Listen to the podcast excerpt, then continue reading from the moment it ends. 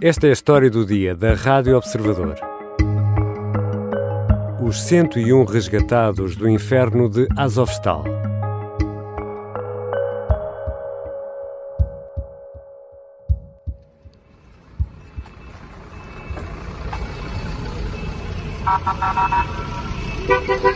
Estamos a ouvir a chegada à Zaporídia de autocarros que resgataram uma centena de pessoas da região de Mariupol. 101 pessoas saíram do complexo industrial de Azovstal, onde algumas estiveram dois meses sem ver a luz do dia. Uma viagem muito perigosa e muito difícil.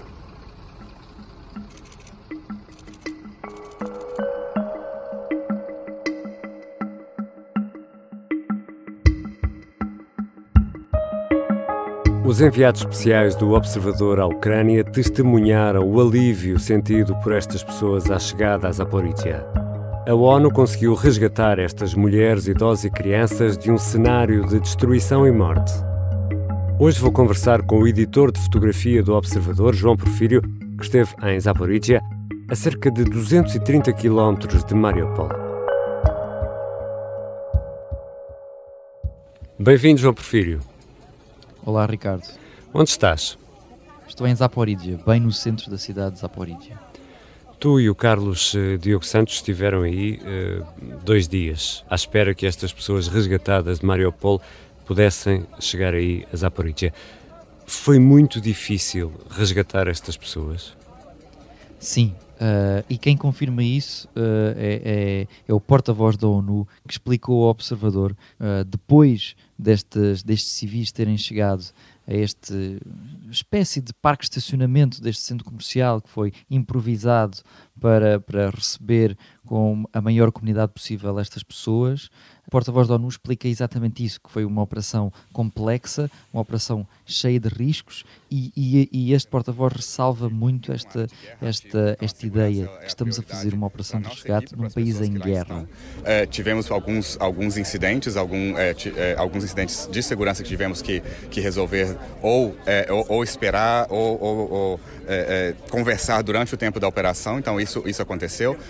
e isso é muito uh, perigoso, aliás estes civis uh, testemunharam, uh, enquanto saíam nos autocarros da ONU, de bombardeamentos muito perto dos autocarros. E, portanto, tudo isto atrasou e, e o mesmo porta-voz explicou ao observador que as negociações for, foram feitas minuto a minuto, ou seja, cada dá a sensação que cada metro que o autocarro andava tinha que ser negociado. Por negociações a cada minuto, é, negociações que, que no final das contas chegamos a concluir com esse número de pessoas que chegaram aqui com a gente hoje, esperamos que não seja o único. E João Porfírio, afinal, quantas pessoas chegaram aí a Zaporizhia transportados nestes autocarros da ONU? Esta terça-feira chegaram 127 civis uh, nos autocarros da ONU. São mais 27 do que, do que se sabia. Sabia-se que tinham sido retiradas 100 pessoas da fábrica, mas não sabíamos destas mais 27 pessoas. Quem o diz é novamente uh, Saviana Abreu, porta-voz da ONU, que entrevistou ao Observador, explica que foram 127 civis, uh, crianças e idosos, naturalmente. 101 pessoas saíram da fábrica, mais de 100 pessoas nós conseguimos uh, evacuar da fábrica. 69 delas vieram com a gente para cá, para Zaporizhia. As outras decidiram ficar em Maripol por vontade própria. As outras 58 pessoas juntaram-se aos autocarros da ONU ao longo do caminho uh, e chegaram então a Zaporizhia ao mesmo tempo e nos mesmos autocarros. De ressalvar também que esta entrada não programada de civis a meio do caminho foi naturalmente muito negociada e foi até um dos principais entraves a que a caravana prosseguisse mais rapidamente. Mas obviamente a ONU, vendo que há pessoas a meio do caminho que precisam de sair e que pedem auxílio para sair, a ONU fez de tudo para que essas pessoas fossem incluídas uh, nestes autocarros. Uh, no entanto, a vice-primeira-ministra uh, da Ucrânia veio dizer que de facto esse foi um grande entrave. E veio até dizer que os russos uh, estavam a impedir que essas pessoas entrassem nos autocarros e diziam até só sai daqui quem está nos autocarros da ONU. As outras pessoas, ninguém sai daqui. João, e uma vez chegados aí a Zaporizhia, o que é que aí encontraram? Foi montada aí uma espécie de operação especial humanitária? Sim, mas em ponto muito pequeno. Uh, imagina um, um, parque de um centro comercial, um parque de estacionamento de um centro comercial, uh, centro comercial esse que está aberto, aberto ao público, é uma espécie uh, de um centro comercial que, que vende tudo, vende comida, roupa, uh, artigos para casa, uh, um grande armazém. Um grande armazém que alberga tudo aquilo que possamos precisar. Mas que está e a assim, funcionar em plena guerra, é isso, João? Sim, está aberto ao público, portanto as pessoas podem ir às compras. Portanto, era, era muito curioso ver pessoas que de facto se deslocavam àquele local para ir às compras normalmente e ao lado havia uh, imensas tendas da Cruz Vermelha, por exemplo. E essas tendas uh, havia o quê? Cuidado médico, alimentação? Lá havia, havia de tudo aquilo que é necessário a estas pessoas. Havia uma tenda enorme da Cruz Vermelha e nessa tenda bastante comprida ah, havia cerca de 10 mesas muito compridas com, com várias cadeiras para as pessoas se sentarem e aí uh, os voluntários uh, serviam comida quente às pessoas. Não só comida quente, mas também chá, café e para além disso também tentavam distrair de alguma maneira as muitas crianças que ali estavam, portanto, não só com comida, mas também com brinquedos, com guloseimas, portanto, as, as, as crianças eram também entretidas de alguma maneira uh, pelos voluntários. Na outra, na, na, no exterior desta grande tenda uh, branca, uh, montada bem no centro do centro comercial, do parque de estacionamento, havia também uma tenda um pouco mais pequena da Unicef, essa sim dedicada então às crianças. Esses voluntários da Unicef tinham a, a responsabilidade de, de, irem diretamente ter com as crianças e perguntar aos pais que necessidade é que as crianças tinham e depois, assim que chegavam, era-lhes entregue uh, uma garrafa d'água e uma mochila azul, aquele azul que todos conhecemos, característico da Unicef, e nessa mochila tinha canetas para pintar, lápis e um bloco uh, de folhas brancas para colorir e também um, um bloco com, com desenhos uh, para, as, para as crianças uh, pintarem o seu interior. E resta saber, João, que desenhos farão essas crianças nas próximas semanas. A ONU, João Porfírio, conseguiu entrar no complexo de Azovstal ou não? Não entramos na fábrica, não é uma operação que nós podemos, por questões de segurança, entrar e por também autorização das partes do, do em, em, conflito. Saviana Abreu, porta-voz da ONU, explicou que ficaram a pouquíssimos metros uh, da entrada da fábrica e que tinham visibilidade para a saída dos civis. Não tiveram autorização por parte das tropas russas, não lhes deram essa, essa permissão para entrar, mas garante Saviana Abreu que viram a saída dos civis para garantir que os civis não eram uh, alvejados nessa saída. Esta viagem, uh, já percebemos isso, esteve sempre uh, rodeada de, de, incerteza e daí também a demora de, para percorrer estes pouco mais de 230 quilómetros. Sim, é verdade. estes autocarros, obviamente, é uma operação destas e, e tantos autocarros com tantos civis, é preciso ter todos os cuidados necessários e a ONU tentou fazer, tentou fazer de tudo para que esses cuidados fossem salvaguardados. Aliás, quem o diz também é a vice-primeira-ministra da Ucrânia, que chegou a este parque de estacionamento deste centro comercial sem aviso prévio. De repente, estamos os jornalistas à espera que, que algo aconteça, que os, que os autocarros cheguem e vem a assessora, muito exaltada, uh, a falar muito alto: por favor, jornalistas, cheguem cá, por favor, cheguem cá. E de repente chega a vice-primeira-ministra e começa logo a falar, portanto, nem espera que todos os jornalistas se posicionem, os tripés, os microfones. Portanto, começa a falar e começa de facto a descrever as condições em que esta viagem uh, decorreu. Uh, a vice-primeira-ministra descreve um, um, um cenário de terror naquela fábrica, uh, que houve bastantes constrangimentos e contratempos uh, na retirada destes civis de Mariupol, mas garanto, em resposta a um jornalista, garante que apesar de Mariupol ser uma cidade completamente controlada pelo exército russo não é uma cidade perdida e acrescenta Mariupol é Ucrânia.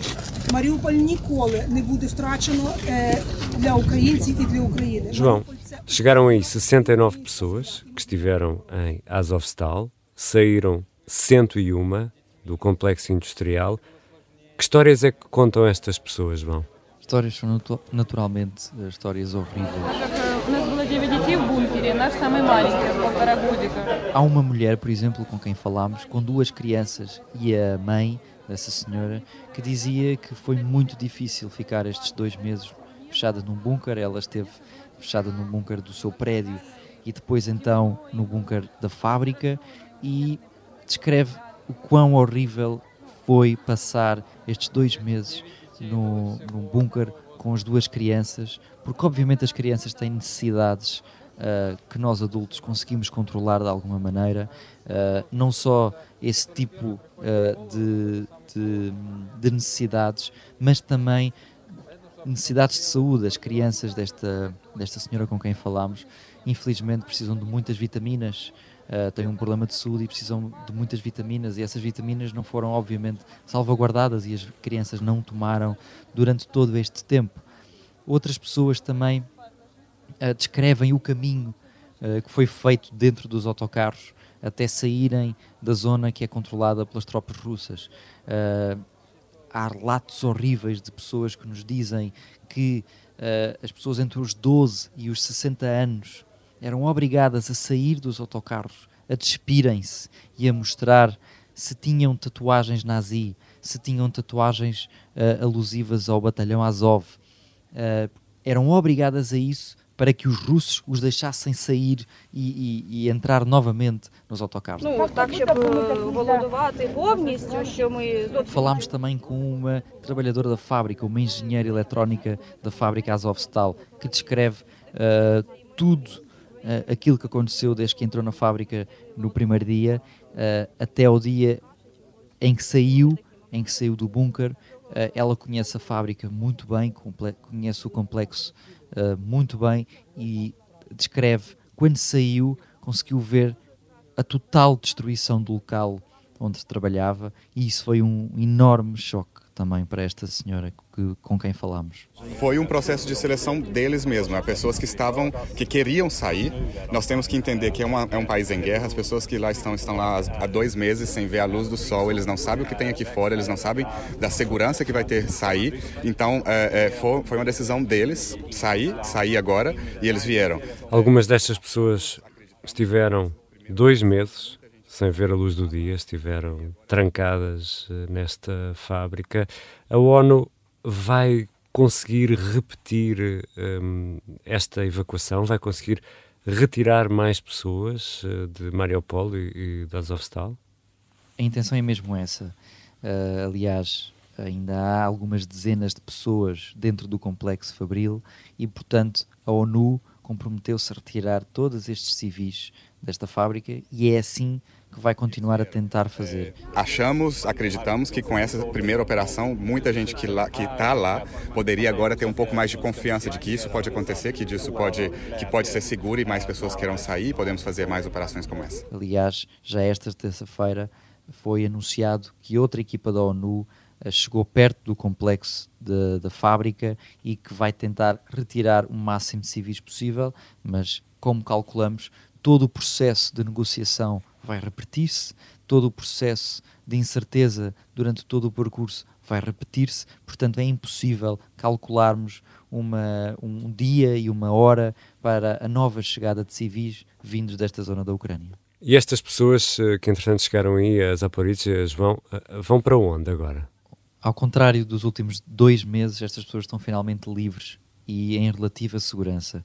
E por isso, com muitos familiares aqui à espera também, uh, muitas pessoas vão optar por ficar em cidades relativamente perto de Zaporizhia, porque a intenção destas pessoas é um dia voltar para Mariupol. E uma destas cidades é Dnipro, é uma grande cidade que fica relativamente perto de Zaporizhia e, portanto, muitas destas pessoas nos disseram que vão para Dnipro, para casa de familiares, mas outras também para Odessa, por exemplo. Portanto, vão, vão recorrer-se uh, muito a familiares uh, que lhes deem casa, que lhes deem abrigo para uma eventual possibilidade de voltarem a Mariupol. Entretanto, João Porfírio, uh, com o alívio de chegar aí a Porto Seguro, em Zaporizhia, soaram de novo as sirenes. Tocaram só aí ou tocaram em várias cidades? Sim, soaram as sirenes uh, aqui em Zaporizhia, muito audíveis no local onde estavam as pessoas que tinham acabado de chegar desta longa viagem, mas as sirenes tocaram não só aqui, mas também em Kiev, em Kharkiv, em Odessa, por exemplo. E estas sirenes tocam em, em regiões onde, onde poderá uh, haver uma ameaça de ataque aéreo. E nos telemóveis nós temos umas aplicações uh, que conseguimos perceber em que zonas é que as sirenes soam e não só isso, mas também o sítio exato onde houve o ataque. E felizmente não foi aqui. Obrigado, João. Obrigado, Ricardo.